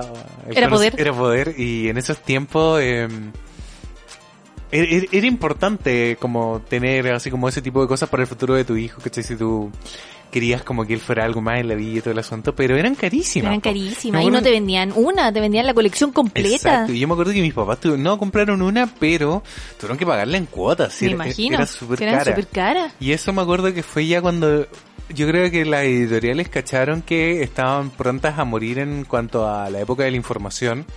Tanto porque ya estaban apareciendo las bibliotecas digitales como la Encarta, Oh, ¿cachai? Que la Encarta fue así la revolución de las enciclopedias. que no era internet, era un CD. Era un CD, no, no era un CD, ¿No era eran cinco. Bueno, ya eran cinco CDs, pero con toda la información contenida en una del sola mundo. cosa, Exacto. ¿cachai? Y más encima si se conectaban a internet se podían actualizar. ¿En serio? Era, eran increíbles. Jamás tuve una encarta, pero me acuerdo que había compañeros que yo, tenían yo encarta. tuve, yo tuve dos, tuve la 2001 y la 2004 creo. Pero eran cinco sí, yo me acuerdo, oh, mira mamá, tengo la encarta. La encarta original. No, pirata. Ah, se la copié a alguien. Mira Pero después de que ya cuando, cuando ya se empezó como a dar el fenómeno de internet, la encarta perdió tanto su precio que la estaban regalando después con el diario. ¿en serio? Sí, la daban con la tercera. Es que se está, es semana que a semana. El problema del- del- de, eso es que ahora, sobre todo la información, se actualiza demasiado rápido, Sí. constantemente. Entonces, yo creo que sacaban una edición de Encarta y ya al mes queda obsoleta. Exacto. Y eso es o lo sea, sobre todo con la historia actual, po. Sí, a la larga la encarta y la enciclopedia sirven más que nada para la, para la historia antigua, dígase del 1800 para atrás. Claro, las primeras etapas, no sé, po, de la ciencia, que la Mm. Pero, naturaleza, pero que incluso, pero incluso con las primeras etapas de la ciencia cada vez se están descubriendo más cosas, po. Sí, ¿Cachai? Incluso hasta con los dinosaurios. sí. Se encuentran nuevos fósiles, se descubren nuevas cosas. Sí. Y es impresionante y la información va cambiando Sí. y es como, pff, o sea que todo lo que sabía estaba mal. Entonces, realmente, claro, la información de la humanidad necesita estar en constante actualización. Mm, ¿Cachai? Es súper complicado. complicado. Pero nosotros confiábamos en la encarta, confiábamos en las enciclopedias de la, de las bibliotecas. Y fue una etapa bonita igual, a pesar de Yo todo. confiaba en eso porque era la única fuente de información que existía hasta que llegó el internet, Mm. Sí, que po. era súper limitado también, que no había muchas páginas y uno no podía confiarse tampoco de la información. Exacto. Bueno, y, y también cuando eh, la enciclopedia, los libros en general de, de este tipo de información se fueron devaluando, a después hasta el diario sacaba facsímiles, así como Mm. eh, enciclopedia no sé cuánto de la tercera, por Sí, nosotros decirte. tuvimos varias enciclopedias y Sí. cosas así. Y te las vendían por tomo, por Sí, ejemplo, po. Mundo Prehistórico, después el Antiguo Egipto, ¿cachai? Y tenía como Yo igual hice tomos. trabajos con esas con esos Eran tipos de, de, de enciclopedias porque al Mm. final, claro, tenéis la información ahí, no tenéis que andar buscándola en Exacto. internet y llegar y copiar. Mm, Y antiguamente había otra cosa también, el ¿Qué? Icarito. El Icarito, El Icarito. yo me acuerdo del Icarito. el Icarito era bacán. no lo usaba mucho, pero sí creo que una vez El Icarito era, ¿sabes por qué era bacán? El Icarito porque estaba enfocado en las cosas que te pedían en el colegio. Sí, E- e- Era exclusivamente, ¿cachai? Como para hacer las tareas era del como colegio. refuerzo del colegio, sí. Exacto, entonces era muy bacán. Una Porque- cosa netamente chilena. Sí, netamente chilena. Así como para explicarle a la gente de Latinoamérica que nos escucha. eh, eran básicamente facsímiles con información, dígase, no sé, de la historia propia de Chile, Sí. de la historia de ciencias naturales, del Ujú. ecosistema, del ciclo del agua, de los elementos naturales. Tarea, o sea, información más o menos sencilla, global, que no fuera a cambiar como en el tiempo. Y a bajo costo, a la larga tú comprabas el diario y venía con el diario y el Sí. diario era barato, entonces era una muy buena forma de adquirir información. Sí, O sea, a la larga la revolución de, de internet, la gran gracia es que la información está al alcance de la mano. ahora sí. ¿Y para qué, usa- y- y para qué usamos internet hoy en día? Para ver memes de gato. Sí. Y fotos de perritos Y haciendo de cosas. perritos. Oye, ese, ese Instagram Oye, es muy bueno. un saludo a, claro, el Instagram de perritos haciendo cosas. Sí, A veces cuando estamos tristes nos metemos a ese Instagram y empezamos a ver cosas. sí es verdad. O videos de hamsters. Ay, Dios mío. ¿Qué pasaba, mi querido Johnny, para pasar al siguiente punto de la Por pauta? favor. Cuando se te quedaba la tarea en la casa, Oh, era terrible. o la cartulina, o lo que fuera. A veces tenías la suerte de que tus padres se dieran cuenta y te la llevaran. Sí. Si es que tu padre también no estaba trabajando y no quedaba nadie en la casa, porque si no había nadie en la casa, cooperaste, te sacaste el uno o tuviste que pedir, no sé, a mí, a varias veces se me quedaba el estuche. Entonces Ya. tenía que pedirle un lápiz a un compañero. A mí se me quedaba el- la comida. La comida, sí, po, el termo ahí con la comida, ¿cómo se le? La el lonchera. vento, No, la lonchera. la lonchera. se me quedaba y, pucha, a veces mi mamá iba a dejar, me lo veía mi papá. Pero me acuerdo que eran tan pesados en el último colegio en el que estuve que si te quedaba el almuerzo, no había No vuelta. había comida. te podían pasar la comida ni aunque, si- ni aunque terrible. fuera en la hora de recreo. Eran pesadas las viejas de la entrada. Yo tuve la suerte que por lo menos en mi colegio no... Si eras pobre, más pobre que el promedio de los pobres, porque tú cachas que mi colegio sí era pobre, Más pobre que los pobres. más pobre que los pobres, eh, te daban el desayuno y te daban el almuerzo. Mm. Yo me acuerdo que hubo un tiempo en que almorcé en el colegio. Así como ya séptimo octavo, Yo creo que si eras pudiente y tenías plata, si se te quedaba la comida podías comprar como Sí, el almuerzo pues del día en el en el casino. pero no, no me gustaba la comida No, casino. pero en nuestro casino no, no se podía comprar la comida. La comida era para los alumnos pobres. Era comida Jonaer. Oh, ¿Cachai? Y tenía que estar inscrito porque tampoco hacían po. tantas porciones y el colegio era gigante, ¿cachai? sí, po. Y a mucha gente no le gustaba ir para allá porque igual la comida tampoco era tan buena. ¿Para qué No, mandar po, con no era cosas? tan rica, así como, mmm, pero- qué pero- rico comer en el casino del Pero era para alimentarse, pues, a la Sí. larga. A la larga es por el plato de comida que de verdad hay- muchas familias no se podían costear. Sí, po. ¿Cachai? Y es súper importante en ese sentido. Pero estábamos hablando de la tarea. Ya, pero el, el punto es que a mí nunca se me quedó una lanchera porque yo nunca tuve la necesidad de llevar comida. Ah, pero Ya. que usted almorzaba en su casa, usted era muy pudiente. Yo era muy prudente. Yo no, yo tenía jornada completa y tenía que llevar con mi hermano. Sí, pues. Pero bueno. No, eso pasaba. Pues a veces yo me acuerdo que se me quedaba el estuche y a veces mi papá se daba cuenta cuando estaba en la casa y me lo llevaba al, co- al colegio y llegaban así, típico que golpea la puerta como el inspector o el alguien del aseo. Y le dicen a la profe, está todo así como, como entiende, "Oh, ¿qué pasó? ¿Qué pasó? Y de repente la profe dice, el papá de Jonathan vino a dejarle esto. ¡Qué vergüenza! Ay, gracias. y me acuerdo que siempre en ese tiempo tenía un estuche de zapatilla Converse. ¿Ya? No sé si yo creo que todos tuvimos un estuche de zapatilla, Yo que era no. lo más cool. Oh, a mí me encantaba. Y claro, pues así como a veces la gente se reía de los tipos de estuches que uno tenía. Sí. De hecho, me acuerdo que me, hacían bullying. ¿Te Con el- hacían bullying? Me decían como, oh, es tan pobre que tiene una zapatilla de estuche. Oh, qué feo. Como, Yo me acuerdo que cada Gente año en el colegio tenía que llegar con un estuche nuevo porque empezaba a comparar con tus compañeras, quién tenía el estuche más bacán. Y me acuerdo, no sé por qué, de repente hacíamos como intercambio de estuches. Porque había unas compañeras que lo tenían todo, pero todo, todo tenían un estuche maravilloso. Entonces tú solo querías usar sus lápices y le pasabas tu estuche pobre, ¿cachai? Para que todo ese día ella usara tu estuche, pero tú usabas el de ella. Y a veces no te lo querían cambiar. No sabía que se podía hacer eso. Eh, no sé, eran cosas que hacía cuando yo estaba como chica, 12 años, 11 Pero qué años. bacán, qué bacán. Hacíamos eso y de repente sí, habían unos estuches muy bacanes y me daba un poco de vergüenza pasar el mío porque era un poquito más humilde, pues, ¿cachai? Mm. Pero ya no sé, pues tenía lápices de pasta de colores, que la goma especial con olor a frutillita, o el lápiz que tenía brillitos y uno Claro. tenía el lápiz pasta y el morado y el verde, que era como lo más bacán. Yo me acuerdo que cuando empezamos a usar lápiz pasta, porque en- de primero a cuarto básico creo que usábamos solo lápiz mina. Sí, Eh, creo que en séptimo empezamos a usar lápiz pasta. Yo no conocía el corrector. ya. Ya hablamos del corrector la semana Sí, pasada. hablamos, creo que sí. Pero me acuerdo que uno, que unos compañeros me hicieron bullying, así como, "Oh, eres tan pobre que nunca lo habías conocido, ¿cachai? ¿Qué onda compañeros? Se hacían mucho bullying por ser pobre, la verdad. Qué feo, Johnny. Ahora, ahora que lo pienso, eran unos malditos bastardos. Qué terrible. Pero yo, yo no le prestaba mayor intención, pero me acuerdo que me cargaba ocupar corrector, así que trataba de no equivocarme nomás. Mm, ¿Cachai? Qué terrible. Pero sí, me hacían, me hacían bullying así como por no haber conocido el corrector. qué feo, Mm, qué pero, feo. pero cosas que pasan. Algo que quería tocar, que yo siento que fue muy importante para nuestra etapa escolar en general, fue el hecho de que existiera un programa que se llamara Art Attack. ¿Ya?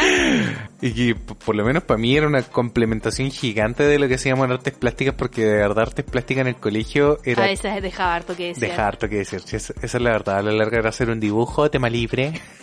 Y, y era, era terrible el tema libre, porque ¿qué hacía ahí? Sí. Loco, cuando chico no, no sabes qué quieres dibujar. Ni cómo dibujarlo, Ni con qué materiales, ni. Pero, pero por ejemplo, ya cuando ya estaba en octavo, séptimo, octavo, cuando ya yo me había decidido ser otaku toda la vida, y ahí yo dibujaba mis Pikachu, mi Dragon Ball Z, ¿cachai? Y, ya, un 7, un 7, bacán. Ah. ¿sí? Sí, me dejaban dibujar ese tipo de cosas. Esas cosas. Las dibujaba en mis cuadernos, como en las portadas, y a veces las profes me las miraban, pero no era para la asignatura de arte. No, yo hacía mis dibujos y... Yo me acuerdo que apliqué hartas cosas de Art Attack en la universidad. Sí. que el eh, engrudo, que En no la universidad sirvió un montón. un montón de cosas. Sí, así que si padres y sus hijos quieren estudiar diseño gráfico, déjenlo que hagan Art Attack porque de verdad Sí. les va a salvar Sí, la vida. Sí, como armar cosas con globos Mm. y papel de diario. El, y el engrudo. engrudo especial. Sí, oye, salva Sí, caleta. No, pero sobre todo para tener un buen oficio y perderle el miedo a los materiales. Sí. Mm. Pero yo Sobre creo que eso. artes plásticas en el colegio y en el liceo habría sido muy fome si no hubiera existido Art Attack para nosotros. Mm, sí, para Era un programa increíble. De verdad, yo me acuerdo que el Discovery Kids y el Discovery Channel para mí era mi, mi televisión. Yo me acuerdo de haberlo visto en el Disney Channel. No, es que después se pasó para el Disney Sí, Channel, po. Sí. Cuando, cuando estaba con el mexicano. Sí. No, yo lo veía con el británico. Ay, perdón. Excuse me, Excuse señor me. británico. oh, pero era muy divertido. Art Attack. Art Attack, sí, pues la- las clases no serían lo que, lo que hubieran sido sin Art Attack. ¿Verdad? Sí. Bueno, de hecho las tareas de artes plásticas, como te dije, era- siempre era un dibujo. Me acuerdo que hacíamos esta cosita de un puntillismo con papel lustre con colores. No sé ¿Eso si no tú- se hacía para fiestas patrias? Yo lo hacía para artes plásticas. ¿Caché? Como que así Rellenar dibujo, la bandera de Chile con el- papel. Ya, eso se hacía con papel lustre. Mm, O sea, para el 18, pero nosotros también lo hacíamos para dibujos, ¿cachai? yo una vez hice eso, pero con témpera. Como que la profe nos, dej- nos dejó hacer lo que, sí, lo que quisiéramos. Y a mí me llamaba la atención porque en la enciclopedia que teníamos en mi casa había una foto sobre el puntillismo. Y como no tenía internet, o si tenía internet no me dediqué a investigar sobre el puntillismo, ¿Tú pensaste que era hacer puntitas? Yo no? pensaba que era hacer puntitos, pues, ¿cachai? Y mi- a mi profe le llamó mucho la atención porque no era una cosa que nunca nos hubieran enseñado, nunca, jamás. Mm. Y mm, creo que ya lo había, lo había visto en la universidad, el tema como de las vanguardias artísticas y qué sé yo, pero no era algo que nosotras, menos en primero medio, habláramos de, de eso. Mm. Y le llamó la atención y me fue Sí, bien so- y todo, todo y me felicitó y qué sé yo. La educación de historia del arte en los colegios es No, es nula, casi pésima. nula. O sea, si es que existe, es Sí. pésima. Y es súper importante, siento yo, Sí. porque a través del arte, de hecho, se puede entender mucho de la historia del mundo. Exactamente, sí. De hecho, sí. De hecho, yo creo que a, través de cualquier fenómeno se puede entender mucho de la historia del mundo. A través de la comida, del pan, como fue el capítulo del pan. Oye, sí. ¿Verdad? Aprendimos mucho ese... ese... de la historia universal, así, Esa vez, en sí, general. sí. Yo creo que con cualquier fenómeno de la humanidad realmente se puede aprender mucho de la historia en general. Mm. Es verdad. Impresionante. Así que eso. ¿Nos queda algún tipo de tarea que quieras mencionar? Mm, ya hablamos de las tareas en grupo, de las presentaciones, de las Hablamos de la maquetas, fotocopia. de la fotocopia, de no entender la tarea, De que se te quede la tarea. de que se te quede la tarea. No me acuerdo que se me haya quedado la tarea. Yo quiero hablar de una tarea que no sé si seguirá existiendo, pero que a mí me marcó mucho, que fue el tema del terrario. Yo tuve un invernadero. Él era un poco parecido, pero el tuyo era solo de planta. O sea, había que tener una planta dentro, dentro de una caja negra, que de repente le tenía que llegar el sol, había que echarle agua, había que estarla que viendo, sí. Ya, no, nosotros tuvimos que hacer un terrario y un terrario era como un pequeño micro ecosistema, echar a vivir un par de especies adentro Y ver cómo luchaban. Y ver qué pasaba en una semana. Sí, sí. Y yo me acuerdo que eh, las especies que pidieron eran súper eh, complicadas. Como que... Eh, o sea, nos dieron como una lista de probables, no es como que te exigieran todo, pero mientras más tuvieras, obviamente mejor no te tenían a poner. Ya. Y me acuerdo que, lo recuerdo muy bien porque mi papá me acompañó, eh, tuvimos que ir al río así a buscar alacranes. Alacranes. Alacranes. ¿Pero por qué se te ocurrió a ti tener alacranes? Pidieron alacranes. Ya, o sea, estaba entre las opciones, Estaba pero ¿por qué elegiste alacranes? Porque sabíamos dónde encontrar alacranes. ¿No era más po. fácil tener lombrices? Bueno, también tuvimos lombrices, teníamos caracoles, teníamos lagartija. Lagartijas La- junto con alacranes. Sí, había que echar también moscas. Eh, y aparte poner plantita y toda la cosa. Ah, y saltamontes. Me encantaba pillar saltamontes cuando yo era chico. Saltamontes. Saltamontes. Lamentablemente piensa que aquí en Santiago, ¿de dónde sacáis saltamontes? Obviamente, bueno, en el campo se puede hacer ese Ah. tipo de cosas. Y antiguamente los saltamontes se daban mucho en pleno calle, así. ¿Te acuerdas que en Japón se los comían? Que eran plagas. Bueno, sí, es verdad. Pero eh, eh, hemos hablado muchas veces, por ejemplo, que en Japón está mucho mejor cuidado los ecosistemas y es mucho más fácil encontrar como insectos así en plena calle. Sí, eso sí, que los niños los plaza. coleccionen y todo, y de repente te los venden hasta en el supermercado. Exacto. Los, Lo los escarabajos Sí, así como vivos. vivos, así Vivos. como tenga su escarabajo en esta cajita de 10 por 10. escarabajos preciosos, Sí, así que sí, casi que son un Pokémon o un Digimon. Sí, sí, rígido. Bueno, es que ya la naturaleza es otra cosa. Sí, pues en cambio acá han desaparecido un montón de especies. Mm. Cu- Cuesta encontrar hasta mariposas en la De calle. repente sí, incluso abejas, pues Johnny. Mm, es verdad. Cuida las abejas, no las maten. Pero eso, recuerdo que fue uno de los trabajos más complicados que nos tocó ¿Y qué hacer. pasó con los alacranes? Eh, me acuerdo que solo sobrevivió la lagartija y el alacrán. Qué triste. Qué triste, ¿verdad? El caracol, no sé qué le habrá pasado, probablemente se lo comió el alacrán o algo. eh, porque a la larga yo creo que tenían mayor actividad en la noche. ¿Cachai? Probablemente. Cuando- y nosotros lo revisábamos en el día, de repente íbamos Mm. tomando nota. ¿Cachai? Las lagartijas se comieron las moscas, eso lo vimos en vivo. Eh, y eso era básicamente dar, dar la tarea de investigación. En ese tiempo lamentablemente ni siquiera podíamos llevar fotos, porque no podíais tampoco llevarlo al colegio, ¿cachai? Ay, sacar fotos. Yo Y- tuve que hacer un trabajo así. ¿Cachai? Que en ese tiempo sacar fotos era un... Era, era, era tener poder adquisitivo. O sea, de Era partida- tener mucho dinero. Claro, porque de tener una tener cámara. un rollo para poder revelarlo en esos po, y tiempos. revelarlo. Ah, después me acuerdo cuando salieron las primeras cámaras digitales, era así, lo más pudiente de lo pudiente. Sí. Pero claro, hoy en día con un celular súper sencillo. De hecho, hay muchas tareas que se han facilitado con el tema del celular. Ya lo hablamos la semana pasada, con el tema de hacer las grabaciones incluso. Mm. Pero todo ha cambiado, pero ha cambiado para bien. Y yo siento que en ese sentido es súper importante encauzar a los niños a ocupar las tecnologías para poder facilitar sus tareas para la casa. Sí. Me gustaría pasar al tema ya de las conclusiones, mi querida Fosilacte. Muy bien. Mm. ¿Qué es la tarea? ¿Qué es la tarea? Deberíamos transformar la tarea, deberíamos eliminar la tarea como mucha gente ha pedido. De lo que estuve leyendo, mi querido Jonathan, es que la tarea no es algo malo. El problema es el exceso de tareas. El exceso de tareas. El exceso de tareas es el que causa estrés, el que causa demasiada presión, sobre todo en niños y adolescentes, y se crea como un, un- una percepción negativa de la tarea cuando te la imponen como castigo. Como, Mm. si no haces la tarea, no vas a hacer esto, no vas a salir, no vas a ir al cumpleaños de tu amigo. Entonces al final, claro, la tarea termina siendo Siempre una molestia. Claro, algo negativo. Entonces hay que tomar la tarea como algo más positivo, como un refuerzo. Y el problema es que yo le decía al Johnny antes de empezar, que no es que te mandan una tarea, dos tareas, te mandan chorro mil tareas de todas las asignaturas Mm. que tuviste en un día. Entonces esa tienes que tenerla para mañana, otras para el miércoles, otras para pasado mañana. Otras para la y así, semana. y ese día te dieron más tareas. Entonces al final se van acumulando y ahí se genera el exceso de tarea. Entonces, y empieza un poco el debate de es bueno, no es bueno. Yo creo que es bueno.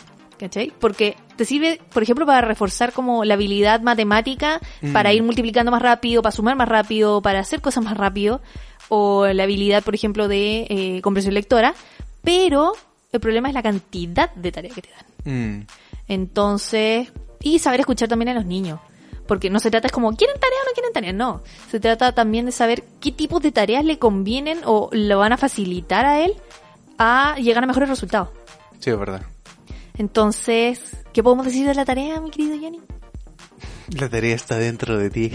No, la tarea es buena, pero lo bueno, o sea, para hacer el hecho de la tarea algo positivo, hay que estar con los niños o con el adolescente, o si tiene O problemas, o claro, transformarlo en algo positivo. En algo positivo y algo dentro del interés del niño. Sí. Que vea que la tarea tampoco es algo negativo y que el papá no está presionándolo, sino que está apoyándolo o ayudándolo Mm. Con el tema de las tareas. Actualmente siempre me acuerdo que comparten tareas graciosas de repente que les dan a los niños. Sí. asignadas, por ejemplo, con Dragon Ball Z o Sí. con Es ciertos que ahora los animes. profesores están cambiando la generación y estamos entrando nosotros, los otakus, Los otakus. a hacerles tareas a los niños como el. Yerko. Y, y, y captáis la atención de los alumnos de otra manera porque Mm. No sé si tenemos los mismos gustos o vamos como por el mismo camino, pero hace más divertido el proceso de aprendizaje también. Exactamente. O le ves una utilidad para de repente hasta un videojuego. Y eso hace que el niño obviamente agarre su interés. Mm. ¿Cachai? Muchas En veces, innovar también. sobre todo, y ese era otro de los puntos que quería tocar, con el tema de las maquetas o los trabajos manuales que hacíamos em, en el colegio, muchos terminaban en la basura, o sea, Sí. hacíamos cosas que Bueno, ¿y en la realmente no servían absolutamente para nada. Bueno, en la universidad eran funciones de trabajo que eventualmente en algún momento te iban a dar dinero, ¿cachai? Claro, hacíamos maqueta y todo porque es parte del trabajo que después va a desarrollar profesionalmente. Pero igual terminaban en la basura. Terminaban en la basura igual, pero, pero es parte de tu aprendizaje como profesional para, para formarte, pero eh, la maqueta del sistema solar, ¿de qué te sirve en la casa? Y, ¿cachai? y, y lo, y lo transpongo con el mismo hecho de lo que estábamos hablando del lustrero, del lustrero que tenía tu mamá probablemente en, en la casa, probablemente, eh, o tu tata, o alguien de... O alguien lo hizo. Alguien lo hizo, exactamente, Sí. y eso fue un trabajo de colegio que servía para la casa. Sí, eso sí, buen punto. E- e- ese es mi punto, que a veces pasa que, claro, eh, sobre todo hacer un trabajo manual eh, requiere dinero, inversión en los materiales, requiere tiempo, Sí. requiere muchas cosas y, y es súper frustrante también para los niños ver que el trabajo después termina en un rincón o termina sencillamente en la basura, Mm. acumulando polvo y que no servía Yo me para acuerdo nada. que la Joana decía que su papá guardaba todos sus trabajos y los ponía ahí como en la pared y tenía como la colección de trabajos de sus hijas aquí expuestas para que todas las visitas cuando vinieran vieran qué tan inteligentes eran. Así, así como una No, vitrina de vidrio. verdad, Sí. tenía... En primero hicimos un toro como de madera, ploteado, cortado en láser, y era horrible, horrible. Parecía una vaca, era como un perro gigante. Tenía que ser un toro, pero una era un perro gigante, porque queríamos gastar poca plata, entonces lo hicimos chiquitito. Y te lo hicimos con la Yoshi. Y mm, lo tenía el papá de la Lo en el patio. Todavía lo tenía. Yo me acuerdo que ese año lo usaron para hacer barricadas en la, en la puerta de la entrada. Pero el papá de la Joana se lo llevó a San le, Felipe. le dio un, un uso como pieza de arte. Sí, ahí lo tenía. Un día que fuimos, eh, lo tenía en el patio. Pero, pero cuando Me eres dio chico, tanta risa. hace trabajos que realmente no son piezas de arte. Sí. Em, de hecho, muchos humoristas siempre se ríen así como que ponen la plata y el cabro chico con lo único que llega es con el marco con la foto de palitos de lado. Bueno, tal vez sus habilidades no dan más allá, o el profesor no tiene más creatividad, no sé. du- durante mucho tiempo mis papás tuvieron marcos de fotos con palitos de lado, créeme. Te creo. Hasta que ya era como, no, esto ya no da para más, adiós. Sí, sí. Pero sí, yo creo que en ese sentido, y sobre todo también en los jardines infantiles, aunque claro, a un, a un niño de preescolar no se le puede pedir tanto, pero deberíamos tratar de llevar las habilidades de los niños a cosas que sean más útiles para la casa. Mm. Hoy en día, por ejemplo, pintar su bolsa reciclable, por decirte, en, en, en arte. Pero también que estén contextualizadas a su contexto. ¿Ya? ¿En qué Valga la A redundancia. la realidad que Porque, se por está- ejemplo, estaba leyendo que en Finlandia ay, no existen las tareas, ya las eliminaron, pero no es que los niños no hagan tareas, ¿cachai? Y claro, van menos horas al colegio, pero están enfocados en su propio contexto. Por ejemplo, en Finlandia hay una zona en la que hace menos 20 grados en el día. Entonces, aparte de tener las clases obligatorias de matemática, lenguaje, lectura y qué sé yo, les enseñan cómo sobrevivir en su propio ambiente. Mm. Entonces tienen eh, clases y tareas en torno a eso, a cómo, no sé, podar un árbol o cómo buscar algo en la nieve o cómo, no sé, sobrevivir Mm. a esas condiciones, ¿cachai? De extrema naturaleza. Sobreviviendo al mundo. Entonces yo creo que esas cosas tal vez deberían implementarse. Yo no sé si se implementan aquí en Chile, no estoy segura. Mm. Si alguien sabe, por favor que nos deje en los comentarios. Pero por ejemplo, la gente que vive en zonas muy extremas de Chile o en zonas que están súper aisladas, tal Mm. vez hayan cosas que deberían enseñarles, a, especialmente a esas personas que viven ahí, para que puedan, eh, no salir De- adelante, de- pero desa- eh, desa- desarrollar más su desarrollar. medio. Mm, Sí, es verdad, Eso. desarrollar como el medio, desarrollar como los talentos de la comuna, de la Mm. zona. Sí, sí, Y eh, potenciar también mucha- la comunidad en la que viven, pues, ¿cachai? Porque esas son muy pocas personas las que viven, como en Futaleufú, que no sé cuántas personas vivirán allá, pero están muy al sur de Está- Chile. estás discriminando a la en plena gente cordillera. No, yo quiero ir a Futaleufú algún día, voy a ir, voy a ir. Y vas a averiguar cuántos habitantes tiene. Voy a averiguar ahora mismo. Mm, Yo creo que la, la, la gran tarea pendiente, hablando de tareas para la casa que tenemos con la educación en Chile, es la ciencia. La ciencia. La ciencia en general, eh, eh, incentivar el cariño, la curiosidad por la ciencia y con cosas útiles, por ejemplo, hacer pan. ¿Cachai? Mm. De, de dónde viene la levadura? ¿Qué es lo que hace químicamente la Mm, levadura? Eh, ¿Cómo se hace la cerveza? ¿Cachai? ¿Cómo se consigue eh, la fermentación? Mm, E- e- ese tipo de cosas, ¿cachai? Por- pongo un caso, tengo un amigo que hace poco recién quiso ponerse con cervecería y recién tuvo que ponerse a investigar todo ese tipo de cosas, que son cosas que por ejemplo los niños japoneses sí saben. ¿Saben hacer cerveza? Sí, por- ¿Cerveza? Cerveza. No, eso no me lo creo, Jenny. ¿En serio? ¿Por qué? Porque le enseñaron en clases de cocina, ahí aprendieron cosas de fermentación, aprendieron el mismo tema del kimchi, ¿cachai? Aprenden por qué el arroz se puede cocinar, por qué el arroz se infla, por decirte. Ya, eso sí, eso es más interesante. ¿Cachai? Sí, ya. Enseñarles cosas como punto. tan sencillas como esa. El mismo hecho que siempre hablamos de que hay niños que no saben que el pollo es un animal. Sí. o sea, así como que se están comiendo, no sé, una papa. El pollo. Claro, que el pollo sale ahí de la tierra y... Eh, Claro. Sí. E- es- Esto estaba vivo, niños. Mm, ¿Cachai? Sí, es verdad. E- ese- enseñarle ese tipo de cosas a, a- a los niños es súper interesante. sí. Enseñarles, por ejemplo, cuando van al supermercado, por qué este tipo de corte de carne se llama así. Mm. Eh, Pero no solamente es tarea para los, para los colegios. No, es tarea para También los es padres. tarea, po. tarea para los padres. Obviamente. O sea, de partida partamos eh, por el mismo hecho de la gran tarea pendiente de los padres en Chile, que es hablarles de sexualidad a sus hijos. Sí. ¿Cachai? O sea, aquí todavía el niño pregunta de dónde vienen los, los niños y cómo nacen los niños y los padres se sonrojan. Y, es terrible. Bueno, pero están cambiando las generaciones, Están pues, cambiando las generaciones, obviamente. Y eso es súper importante, pero yo creo que de- deberíamos, así como futuras generaciones, como padres, como hermanos, como tíos, como sobrinos, verlo todo ya con una mirada un poco más científica, porque a través de la ciencia se habla de manera Y objetiva práctica, sí. y práctica. Sí. Se sobrevive, eh, no hay malinterpretaciones de las cosas que se puedan decir, ¿cachai? Y la ciencia es objetiva, y es una de las grandes Y cosas si hay que algo que no pueden explicarle, está todo en YouTube. Está todo en YouTube y está todo en internet hoy en día, Sí, exacto. sí, pero cuando vayan a explicar algo, por favor, fuentes fidedignas, Exacto. investiguen un poquito. Pero no le mientan a los niños, Sí. eso, eso es lo importante. Explíquele con fuentes. Mira, aquí lo encontré, es de verdad. Hay un estudio hecho por una Sí. universidad. Sí, Por favor. por favor. Exacto, así que eso chicos, ¿la pasamos bien hoy día? sí, hablamos de hartas cosas, oye. Sí. Me acuerdo de hartas cosas. Eh, sí. Es interesante el colegio. Las cosas que uno hacía. Acordarse de todos esos trabajos que terminaron en la basura. Ah, sí. Algunos anuncios para esta semana. Bueno, recordarles que tenemos la charla de Working Holiday a la que Sí. nos invitaron.